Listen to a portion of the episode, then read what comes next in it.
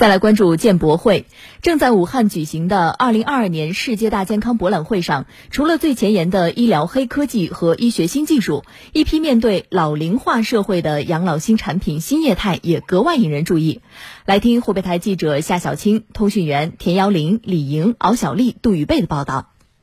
第七次全国人口普查数据显示，我国六十岁及以上人口达二点六四亿人。根据国家卫健委发布的数据显示，二零二一年居民人均预期寿命提高到七十八点二岁，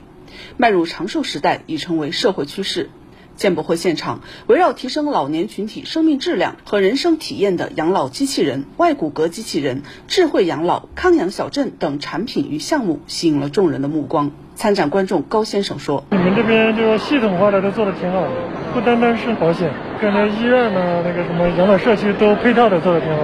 参展观众杨先生：“因为这是以后发展的趋势，而且中国已经进入到老人社会以后，这一块是很大的一片产业。兴许这也许是我后面一段事业的一部分，创业或者是相关的投资之类的。”据我国听力障碍最新流行病学统计数据显示，我国听力障碍者总数超过两亿人，且听力障碍者以老年人为主，六十岁以上老人在听力障碍人群中占比过半。在科大讯飞股份有限公司展台，一对与普通蓝牙耳机相差无几的耳机，原来是专为听力障碍患者设计的智能助听器。科大讯飞智慧医疗产品运营范礼文介绍。针对目前助听器行业存在的效效抑制、声音清晰度、智能场景识别降噪等难点问题，依托在人工智能语音领域的技术积累，科大讯飞推出了这款声音清晰、使用门槛不高的助听产品。该产品已于今年五月正式开售。比如说，它现在有十六个频段去做声音的分解和收听，就是声音的收听会更加细腻。现在还有动态的适应功能，就是说你带着助听器在菜市场里面，你听到的声音大小不一样的，在家里面又是另外一种，它会有个动态的监测。然后呢，我们会根据人工智能，包括我们后台很多数据去拟合，给你一个最佳的声音补偿方案，确保你听到的是非常符合你耳朵这样一个听力水平的声音。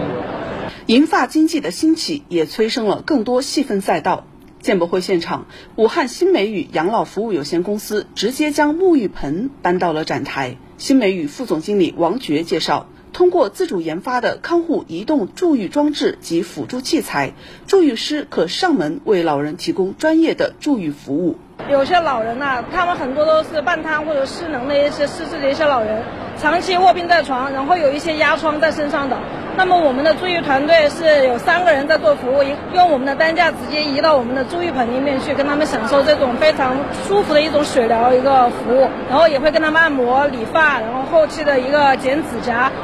可以看到这个显示屏上显示的是我们的一个长寿社区的智慧平台。这里面呢，首先在泰康之家智慧平台上，入住居民人数、今日安全预警、今日专业服务人次、今日入户访视等数据一目了然。作为国内大健康产业的领头羊，目前泰康已在全国二十六座城市布局了二十九个项目，其中十二家养老社区已实现开业运营，服务超过六千四百位老人。泰康健康产业投资控股有限公司养康林科技部产品经理范颖介绍，随着入住居民的不断增多，智慧养老也在实践中不断升级。最重要的肯定是居民的一个安全。从最开始的拉绳报警，慢慢的我们发现光这些不行，然后我们给居民增加了一个他随身携带的一个报警卡。再到后面，我们发现居民在房间里面，哎，他卡也不带，他拉绳报警有时候也会有拉不到的地方。我们又在房间里面增加一些跌倒雷达，是一直在对他的情况进行一个更全面的一个保护。除了线下展会，本届建博会还启动了云上建博，吸引了超千家国内外企业携新产品、新技术、新成果亮相。